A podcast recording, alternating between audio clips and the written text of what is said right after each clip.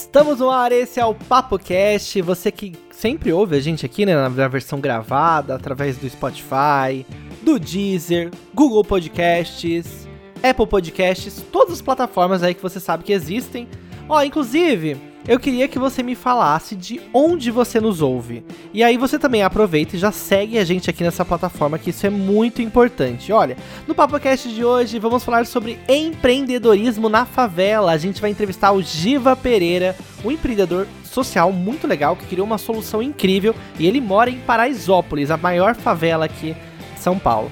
Ó, vamos também entender um pouco mais sobre como funciona para quem quer empreender, mas não tem grana, o que pode ser feito. Não se esqueça, a gente tem um programa inédito, a versão Music, lá no Spotify. Então, se você tá me ouvindo em outra plataforma, corre no Spotify, que tem uma versão muito legal lá também. Toda semana tem dois programas para você. Bora então que começou. Papo Cast.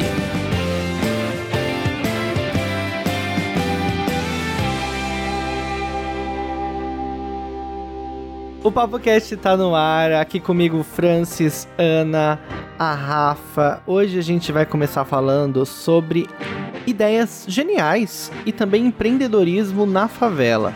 Você com certeza tem noção, se você não está numa bolha maluca, você que está ouvindo a gente tem noção das diferenças sociais do nosso país, né? Em como elas interferem em tudo, inclusive na hora de empreender. Eu tenho certeza que você já tentou fazer algo, mesmo que seja pequeno. Aí você vai pensar, qual será que é a diferença do que eu faço, do que a pessoa que mora em tal lugar, do que a pessoa que é de outra outra região do país, ou da pessoa que é preta, da pessoa que é trans, né? Qual será que é essa diferença? Eu tenho certeza que existe uma grande diferença aí, né? Para todas as pessoas e cada uma tem seus privilégios. E a gente vai falar um pouco sobre empreendedorismo na favela com um convidado muito legal, que é o Giva Pereira. O Giva lançou uma ideia incrível em Paraisópolis que tem a ver com transporte, com entregas. Ele vai contar pra gente sobre isso e também vai falar sobre como é empreender estando numa comunidade. E ele tá ajudando também muitos outros empreendedores que eu já tô sabendo.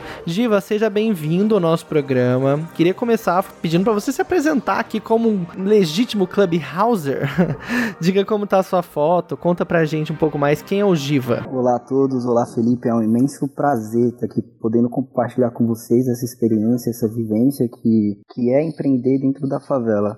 Bom, é, hoje eu sou morador da favela de Paraisópolis, nessa foto estou usando rosa, sou branco, e nesse momento estou em cima do palco é, em um evento que nós fizemos de comemoração de 100 mil pacotes entrego, entregues dentro de favelas é, em São Paulo e no Rio de Janeiro. E posso, vou compartilhar com vocês como é que é essa experiência. E tamo junto, tô aberto a qualquer dúvida e vamos lá, vamos para cima. Que demais, isso mesmo. Também tá com a gente aqui a MC Chuchu, que vai participar de um programa musical que é exclusivo do Spotify. Então, se você tá ouvindo a gente no Deezer, na Apple, no Google Podcasts, em todas as outras plataformas aí na versão gravada, vai no Spotify, que vai ter um programa exclusivo com a MC, MC, MC Chuchu, inclusive com músicas autorais dela, com músicas que ela se inspira. E a MC Chuchu vai participar também, é claro, do, do nosso combo, né? A gente faz uma, um apanhadão de dois programas aqui aqui. Seja bem-vinda, MC Chuchu. Conte pra gente como tá sua foto. Fale quem é MC Chuchu aqui com a gente.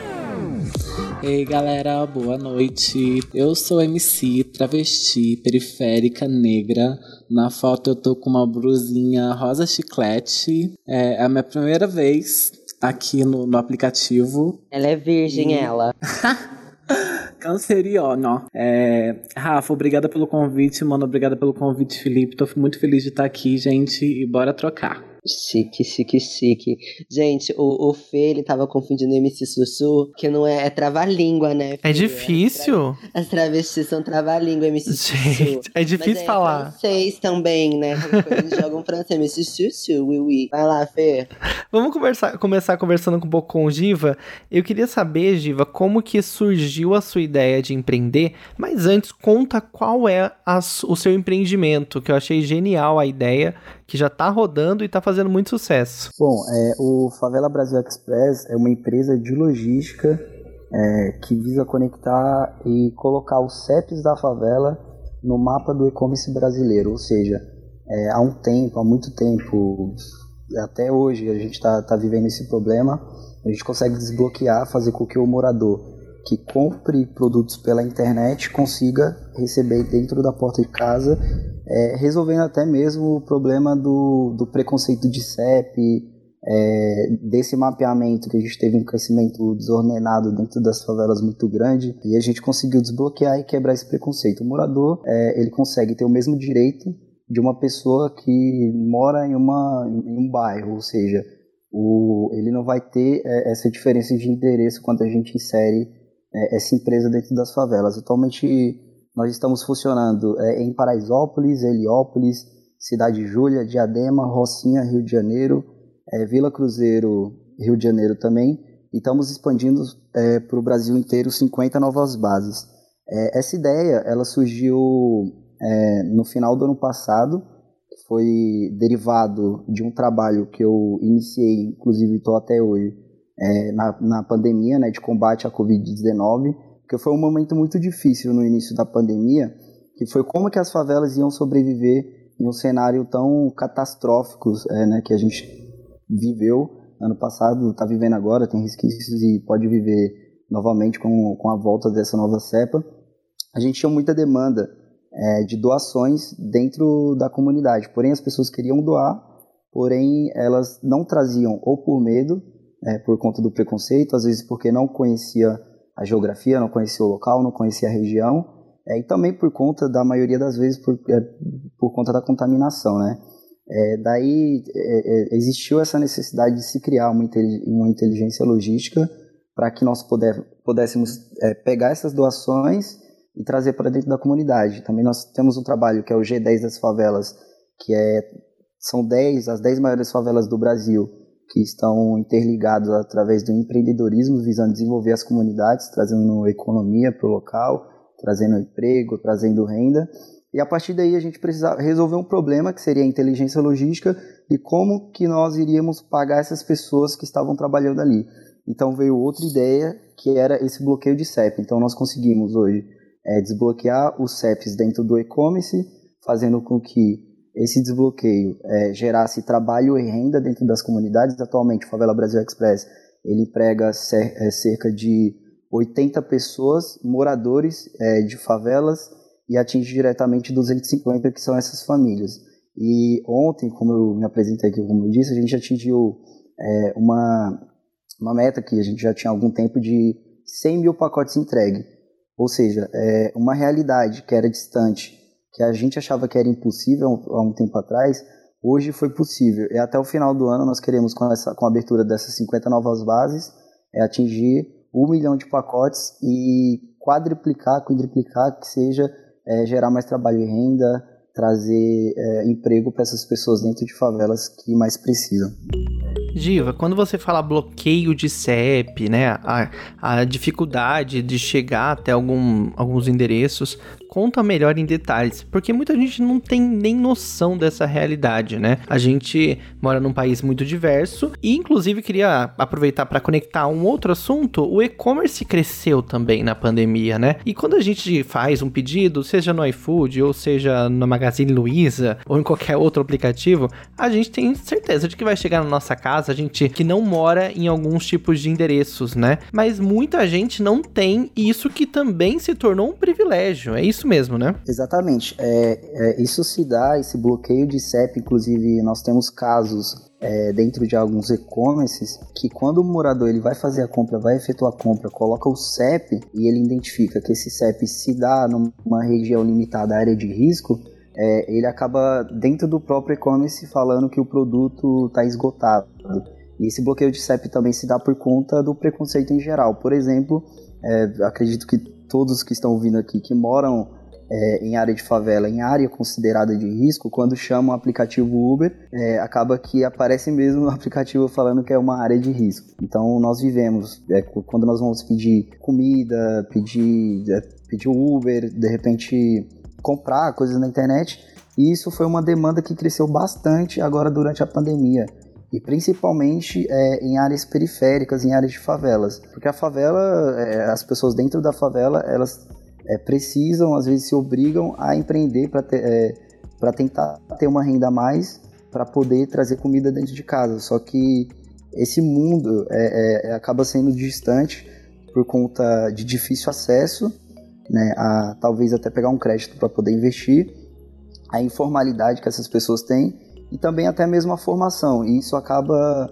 é, dificultando com, essa, com que essa pessoa chegue lá. É importante a gente ressaltar que o morador de quebrada ele ele tá ele tá colocado nesse lugar de empreender com muito mais frequência, assim, porque a estabilidade financeira do brasileiro e ainda mais quem mora na quebrada é muito, é muito, sabe? Eu não sei o que dizer nessa palavra, assim, é muito inexistente, talvez, é muito não é frequente, porque eu falo, por exemplo, da minha mãe, assim, a minha mãe, ela desde sempre trabalhou e conquistar um trabalho no CLT sempre foi um desafio por conta de escolaridade. E aí minha mãe precisava, minha mãe teve seus filhos, né? E aí ela precisava empreender. Aí ela voltava e trabalhava, CLT, e aí precisava empreender, porque tinha um filho para cuidar. E é sempre um, um, um, jogo com esse preconceito que o pobre não pode ter filho, né? O pobre não pode, não, não pode passar por situações humanas normais, né? Que acontece com todo mundo. O pobre não, o pobre tem que estar sempre disposto a trabalhar independente de como seja. Então, acho que é, é importante a gente já ter esse olhar também para que o trabalho, o empreendedorismo acaba sendo muitas das vezes soluções. Isso, isso, Rafa. Oh, é, tem até um, um, dado interessante, acho que uns dados aqui para vocês terem um pouquinho de noção de, de como é, que é o mercado, de como que gira a economia dentro das favelas. É, atualmente nós temos 6 mil, 6 mil favelas no, no Brasil inteiro, Todas essas favelas têm um consumo anual de 168 bilhões é, de reais, né? E se fosse considerado uma empresa, é, seria a Petrobras, e se fosse um estado, seria um estado da Bahia, e se fosse um estado também, se fosse um país, seria o maior país da América Latina. Então, acho que a favela tem potência, só que o que que falta? Acho que principalmente é, o investimento de políticas públicas, principalmente no acesso à educação, e ensinar de fato as pessoas a empreenderem, as pessoas a terem uma, uma educação financeira de como usar seu dinheiro, porque é uma, é uma coisa, assim, parece ser, é, é muito distante pra gente. Só que acaba que, por outros lados, sendo mais ainda porque falta essa atenção, até mesmo da, de poderes, né? Então, acho que eu concordo totalmente com a tua fala, e, mas vamos mudar essa realidade aí, vai ser Estamos duro, vai mudando. ser trabalhado. Sim, com certeza. Estamos e mudando. Vamos fazer o possível. E Giva, é, você falou sobre educação financeira, é uma coisa que a, que a Grana Preta sempre fala na, nas redes sociais dela. A Grana Preta é, uma, é um Instagram de uma, de uma preta que trabalha muito, que trabalha na área financeira. E também a Nath Finanças, espero que vocês conheçam a Nath, se não conhecerem, vão atrás, é um conteúdo muito legal. É um conteúdo de educação financeira para pessoas pretas. Ela costuma dizer que educação financeira é um paliativo, né? É importante a gente ter isso em mente também, porque a responsabilidade disso vem das políticas públicas que não são é, efetivadas, elas quase não são fiscalizadas, não são efetivadas e né? É, mas a gente está mudando essa realidade. A gente realmente está mudando essa realidade. Isso, exatamente. Eu acho é, é uma realidade meio distante, porque enquanto é, o, o pobre favelado de favela é, é, vive naquela situação ali de vulnerabilidade, é, de, de, em Paraisópolis, a média de famílias que tem dentro de casa são de cinco pessoas e uma pessoa trabalha ganhando salário mínimo, tem que pagar aluguel, gás, energia e é, às vezes, às vezes não, sempre nunca sobra dinheiro é, no final do mês às vezes para investir em alguma coisa. Então, é, acredito que, é, é, que acho que são várias pontas aí que tem que se unir para que essa realidade seja feita em um curto período de tempo, porque eu vou falar para vocês é, a favela tem potência. Quando eu comecei a investir é, nesse negócio de, de entregas dentro da favela, de e-commerce, eu vi de fato é, a olho assim de que realmente é, é, as grandes empresas estão perdendo a oportunidade de poder investir na favela por conta do preconceito, por conta dessa desigualdade social, né? Giva, e é importante também a gente conotar uma informação do, do consumo de dentro da favela, né? É, a gente também não é incentivada a consumir na favela, a gente também não é incentivada a consumir na quebrada, a gente não é incentivada a consumir no, nas famílias que estão aqui do nosso lado investindo, que são como nós, que estão lutando como nós, que estão trabalhando como nós. A gente até entende do, de pagar mais caro, né, procurar o mais barato e assim acaba sendo uma das únicas soluções. Mas a estratégia, né, dentro de um projeto de negar que a gente uh, possa possa consumir dentro da nossa quebrada e alavancar nossos próprios negócios é muito cruel para o empreendedor de favela que você acha sobre isso? Exatamente, eu concordo contigo. É, inclusive, é, é, nós estamos trabalhando duas pontas, que é a questão do... É, em Paraisópolis nós temos 14 mil pontos comerciais e acaba que esses 14 mil pontos comerciais eles geram é, 20% de emprego dos moradores que trabalham lá dentro, que moram lá dentro na realidade. Então, às vezes esses moradores querem consumir algo, às vezes até mesmo está dentro da cabeça da pessoa de que, ah, se eu comprar uma coisa de fora da favela vai ser diferente do que é da favela. Não, é muito diferente isso. A gente está fazendo um teste, inclusive vamos intensificar mais ainda, que é, nós temos uma, um projeto dentro desse G10 Favelas, que são escritórios de negócios, que se chama Costurando Sonhos Brasil. Ou seja, eles fabricam máscaras, fabricam roupas, inclusive é, eles fizeram um desfile é, na, na São Paulo Fashion Week. É, a Miss Brasil, que foi em segundo lugar, foi por um vestido produzido pelo Costurando Sonhos Brasil. Então nós estamos incentivando que a venda desses produtos de dentro de favela é, seja comercializada fora, ou seja, criamos um marketplace de que o morador da favela coloca seus produtos dentro desse e-commerce para vender para fora. E quando é, esse produto vai para fora, é, nós percebemos também, através de pesquisas e tal, acaba deixando de ser só um produto de favela e acaba virando um produto como qualquer outro. Então, essa questão de que quando uma coisa é produzida na favela ou fora, existe diferença. Não, não existe diferença. A gente fez um teste, não falava para as pessoas que era de favela, que era, que era produzido lá e acabou sendo normal. Então, acaba quitando na cabeça. Mas estamos também incentivando o próprio morador a consumir dentro da comunidade, porque aí a economia gira. Se uma pessoa trabalha lá dentro, mora lá dentro e gasta lá dentro, a economia só tende a girar. Então, estamos incentivando, queremos que essa realidade seja posta para todas as favelas do Brasil, mas é muito difícil porque acaba quitando no subconsciente, mesmo que não pareça. Eu imagino que esse subconsciente tem cara de falta de educação, né? Falta é, uma ignorância, não no sentido pejorativo, é uma ignorância no sentido de que é projetado que nós não sabemos. É projetado para que nós não sabamos. Como que se diz essa frase, gente? Alguém sabe esse tempo verbal para falar bonito? É projetado para que a gente não saiba.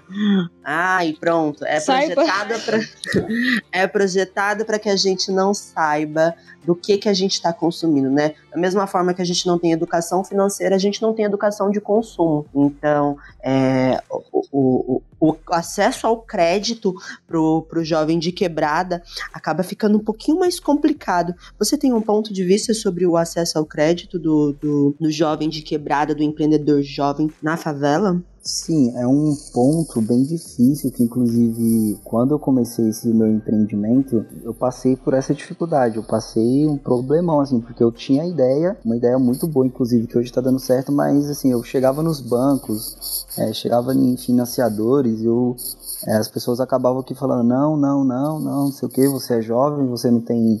É, acaba que até escolhe mesmo, não, sua ideia. Tá, recebi até críticas assim, falando, poxa, desiste disso aí, isso aí não vai acontecer, você vai pegar o dinheiro, você vai acabar só é, se sujando com isso. Eu falei, não, tudo bem, beleza. E dentro desse é, é, escritório de negócios, nós criamos um banco também, que é o G10, o G10 Bank, que ele tem um fundo tal de empresas, de, de investidores, que acaba facilitando o acesso ao crédito. Mas quando a pessoa é de favela, é de quebrada, pobre, é, falou até mesmo, tipo, quando a pessoa é negra, é, que vive aquela realidade, aquela dificuldade, que mal tem um dinheiro a mais ali para se sustentar, o acesso ao crédito vai ser muito mais difícil. É muito difícil se acessar o crédito nesses bancos, nesses principais bancos, por exemplo, mas estamos é, tentando mudar essa realidade também através dessas, dessas iniciativas, né? E eu acho importante a gente encontrar, é, fazer essas pontuações, né, dessas dificuldades, porque a partir daí a gente consegue criar soluções, né? Eu acho que o que esse mundo precisa hoje são soluções. E tem um texto da Jenny Papos, se não me engano, há uma, um arroba genial também, indico para vocês consumirem é, os conteúdos dela, que ela fala que quando um machucado vai se curar, ele começa a se curar das periferias. Eu acho esse, esse texto genial, genial, porque isso pode contemplar muito a nossa realidade de sociedade, né? Pra gente curar um problema de centro, a gente começa nas periferias. Eu acho que é muito válido imaginar soluções que nós temos para essas problemáticas. E você pode apresentar a, as suas? Bom, as minhas soluções atualmente para é, é, o que eu vejo do meu ponto de vista, tendo essa convivência, é, até mesmo assim, de um, de um ponto histórico, é, de um ponto histórico que a gente conviveu bastante, que foi na primeira e segunda revolução, revolução industrial, onde que se criaram pessoas, é, operadores, pessoas para trabalhar, mão de obra, não pessoas pensadoras, claro, que pudesse desenvolver melhor a economia através do empreendedorismo, tendo é, a, a, até a educação financeira mesmo, quando a gente vem para a realidade da favela é muito mais difícil, é, por conta da falta de saneamento, é, falta de oportunidade, falta de emprego, e minha solução é a principal: investimento, políticas públicas que sejam eficazes para dentro da favela, para que essas pessoas possam empreender, gerar trabalho e renda e desenvolver é, a economia legal e, e colocar, é, é, trabalhar também com saneamento dentro da favela. Eu acho que puxando um pouco do que você falou assim de, de mudar essa realidade, eu tenho até uma frase que eu gosto bastante, que é, é, convivendo com esse meu empreendimento, que é assim, que a insegurança não se combate com segurança, é se combate com convivência. Então, quando a gente começa a, a trazer essas empresas, a trazer essas pessoas de fora da comunidade e mostrar como realmente é a comunidade, como que realmente é a favela, e que a favela tem potencial, tem pessoas que podem é, ajudar ali dentro, ajudar a desenvolver a, a economia, eles vão querer investir mais e vão querer é, tá dentro ali, porque é um mercado gigantesco. Então, políticas públicas, investimentos, é, é, a mudança de olhar dessas pessoas da favela para dentro da favela, e é isso, mais ou menos. É isso aí, a gente está conversando aqui com o Giva, que é empreendedor social, faz parte da, da comunidade de Paraisópolis, né? Contou um pouco para a gente aqui sobre o negócio dele.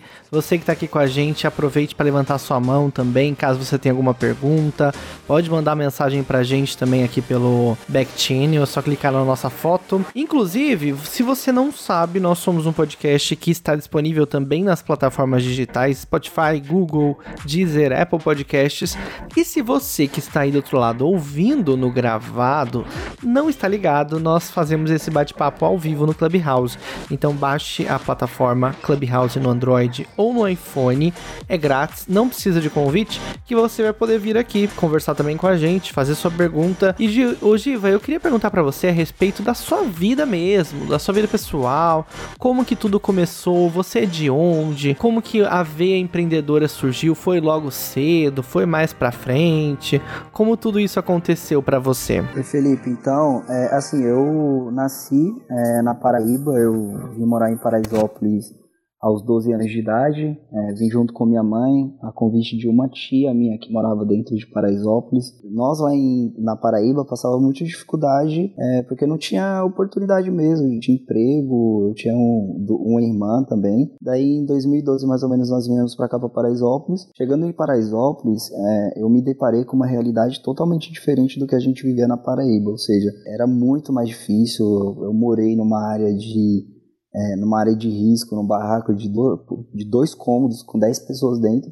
E aquilo dali acabava me incomodando de alguma forma e eu pensava como que as pessoas é, conseguiam conviver com aquilo, né? Então eu comecei a pensar, comecei a... e aquilo dali me despertou uma coisa que foi: eu preciso ajudar a comunidade, eu preciso de alguma forma mudar essa realidade, porque eu não aceito isso e isso não é condições de uma pessoa, de um ser humano viver foi quando eu comecei a ir atrás de estudos, é, é, estudei todo o meu ensino fundamental numa, numa escola pública, no meu ensino médio estudei numa escola particular, consegui bolsa numa escola judaica, o Aleph Pérez, até o meu, durante o meu primeiro, primeiro ano, eu tive a oportunidade de desenvolver um projeto que foi Transformando Lixo em Arte, que visava ensinar os moradores a dar utilidade a alguma coisa que seria é, é, reciclável até mesmo gerar trabalho, renda.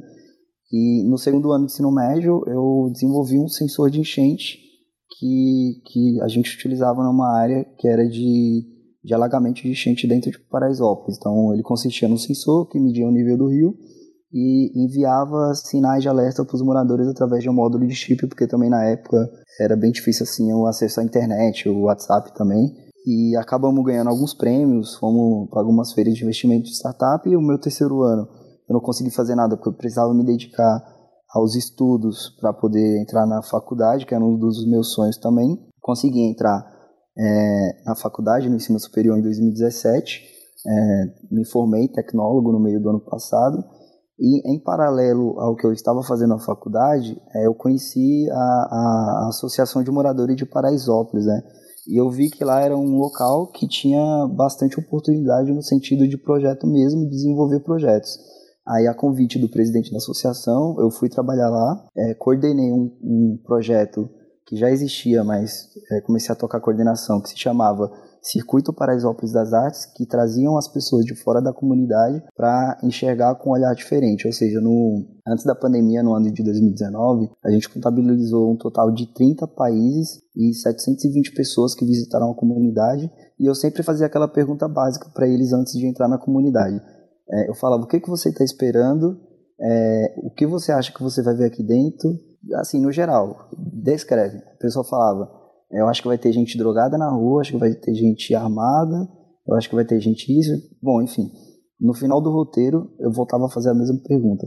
A pessoa olhava com um olhar totalmente diferente, com uma fala diferente. É, Dizia-se que jamais imaginava que era aquilo que elas iriam ver e que outras pessoas deveriam conhecer a comunidade. Então, trazendo elas para conhecer com um olhar mais cultural, artístico, é, quebrando essa, esse paradigma, essa barreira, as pessoas acabam aceitando. No ano de 2020, é, a gente precisou readaptar algumas iniciativas é, por conta da pandemia. Dentro de Paraisópolis, é, a gente precisava pensar como que é, precisa, iríamos é, se salvar da pandemia, né, desse vírus que veio para devastar todas as partes de saúde, economia. Então nós criamos um, é, um movimento chamado Presidentes de Rua, que a cada um morador voluntário é, cuidava de 50 famílias e esse morador voluntário é, trazia informações para a gente, para a gente poder estar tá acompanhando, levando assistencialismo, cesta básica, é, marmita.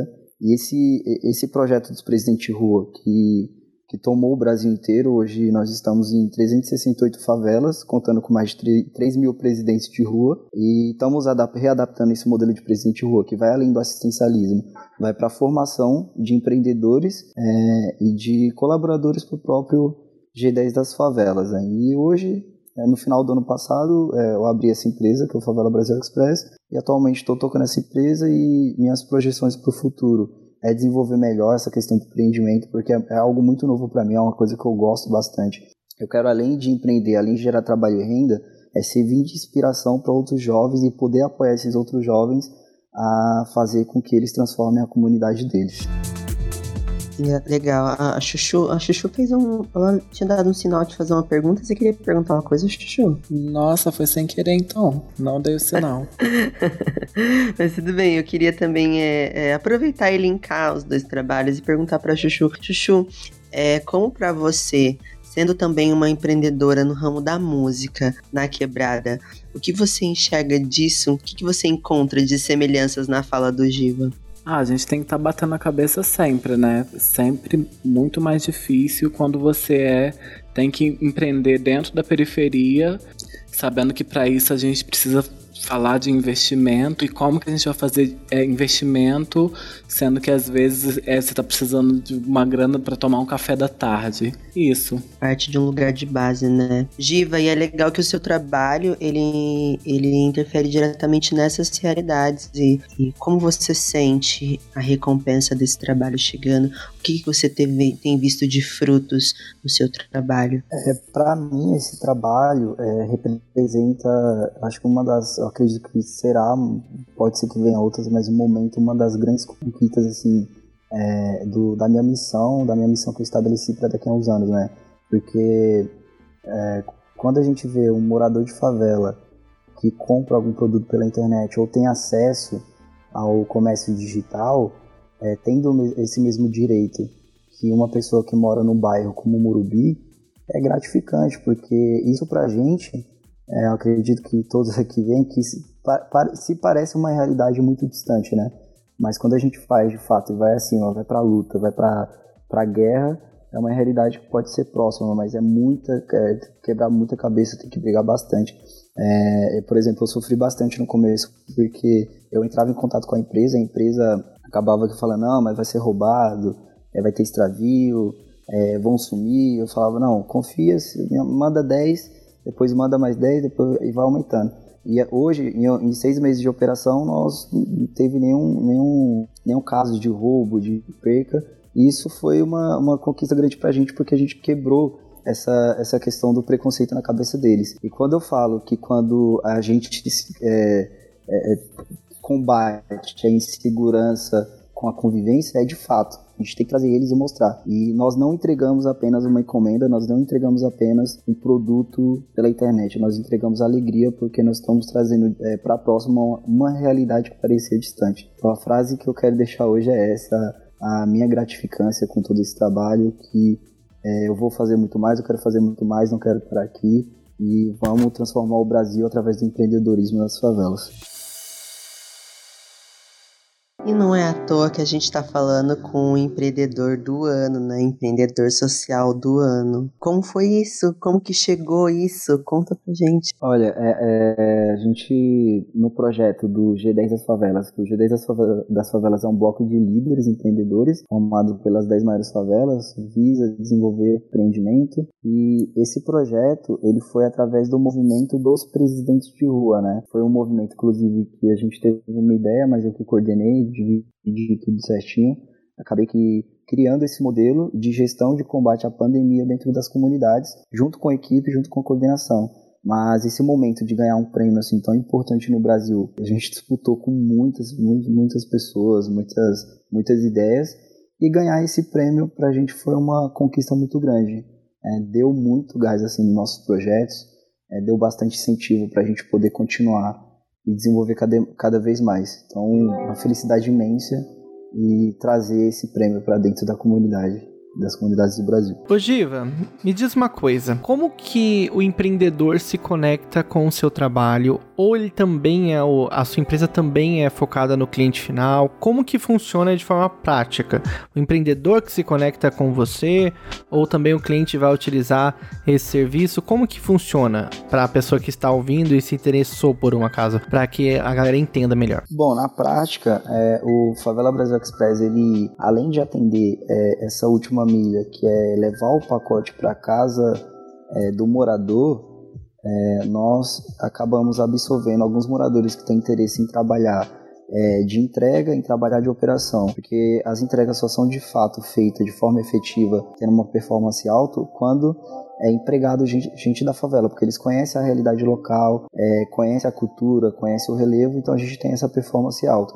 Tem a outra ponta que é o seguinte: o morador de favela que ele quer empreender, que ele ter, quer ter o Favela Brasil Express, quer levar trabalho e renda e transformação para a comunidade, a gente oferece toda a estrutura, é, a gente entra em contato com ele, faz a formação dele, é, entende como que é a geografia, como que é o local e manda é, é essa ideia, esses produtos, inclusive é, essas empresas parceiras que nós temos hoje. Ou seja, em Paraisópolis tem 800 pacotes de dia, Heliópolis 400. De repente, na comunidade que vir, pode ter mais de é, 10 mil pacotes dias e através de, daquilo dali ele vai gerar trabalho e renda e vai acabar se tornando um empreendedor também, que ele pode ficar rico dentro da favela, eu falo bastante. Então, pessoas que tiver é, interesse em montar uma base do Favela Express nas comunidades, pode entrar no site do Favela Brasil Express ou no Giva Pereira BR e mandar um oi lá que eu mando tudo certinho, os passo a passo para a gente poder começar logo essa operação.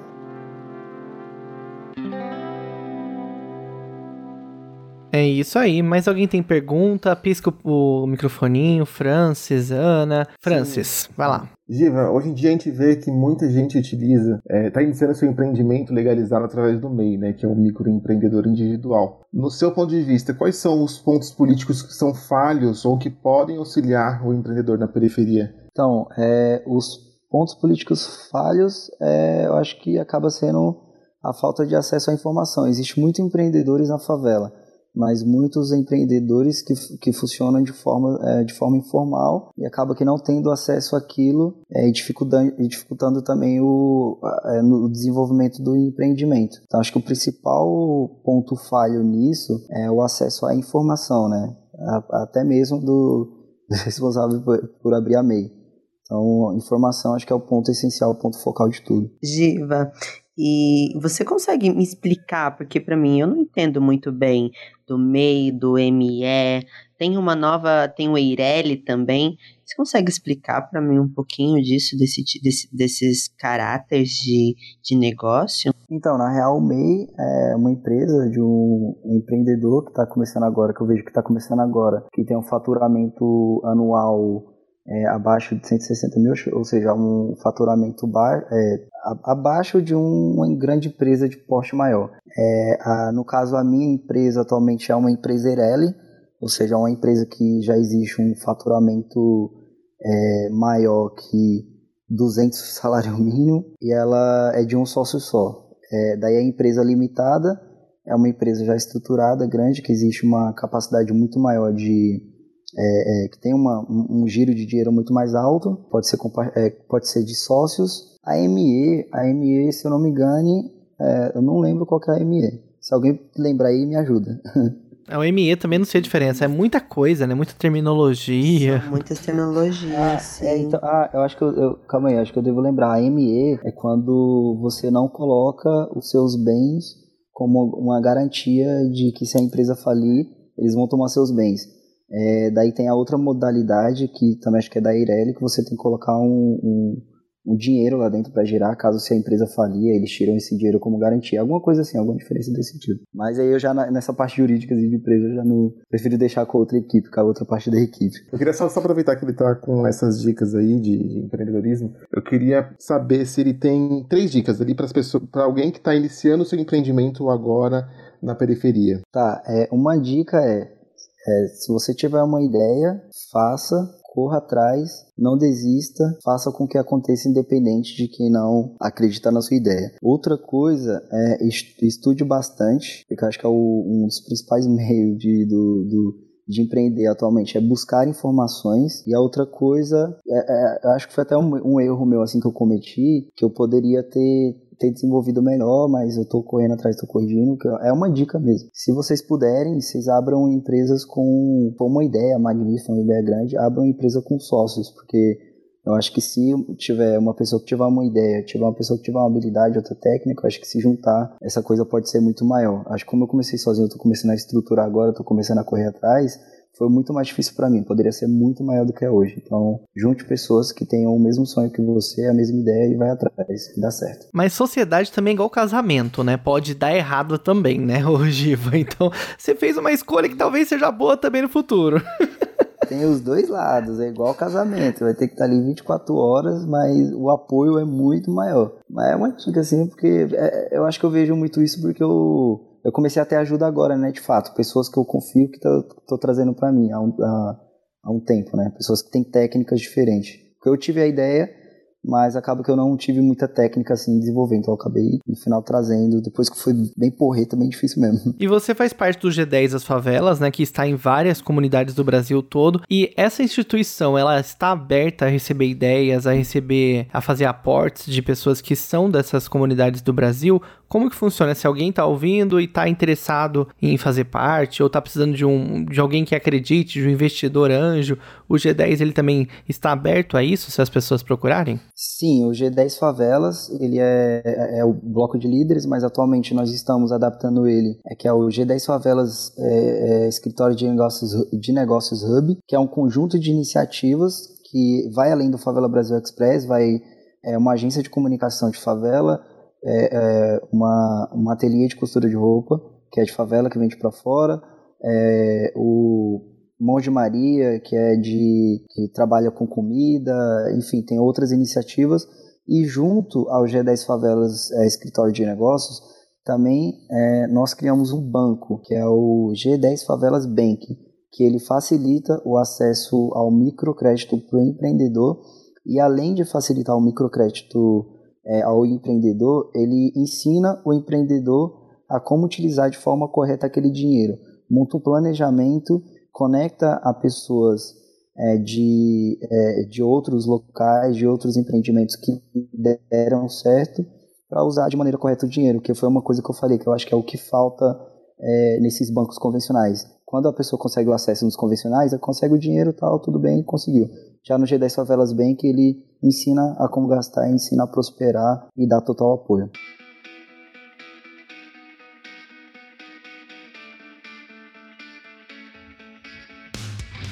Ó, tá vendo? Se você tá ouvindo a gente, tá interessado, já procura o G10 aí nas, na, nas redes sociais, que estão vindo novas iniciativas, né? Como o Giva falou.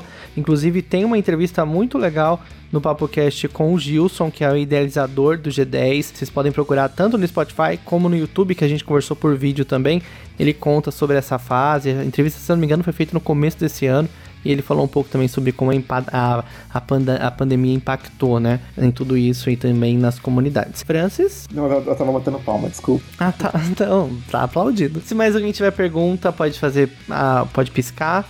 A gente tá caminhando pro final. Daqui a pouquinho a gente vai seguir aqui. Você que tá com a gente no Clubhouse, a gente vai seguir para mais um programa. Mas se alguém tiver alguma pergunta pro Giva, inclusive a galera da plateia também, a Carolyn e o Ricardo, se quiser mandar mensagem pra gente aqui, subir, levantar a mãozinha, estão convidados a fazerem suas perguntas. Se não, nós vamos partir para o final.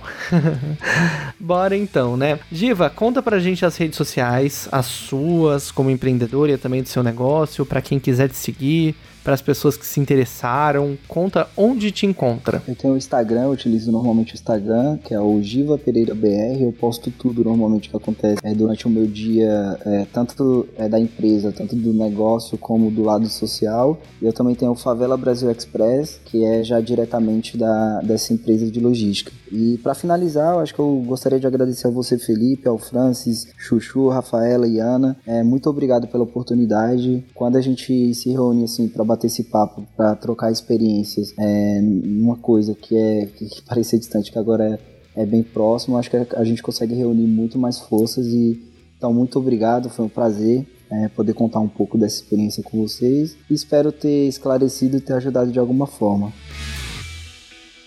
Com certeza ajudou, Giva. Parabéns pelo, pelo prêmio e parabéns pela iniciativa.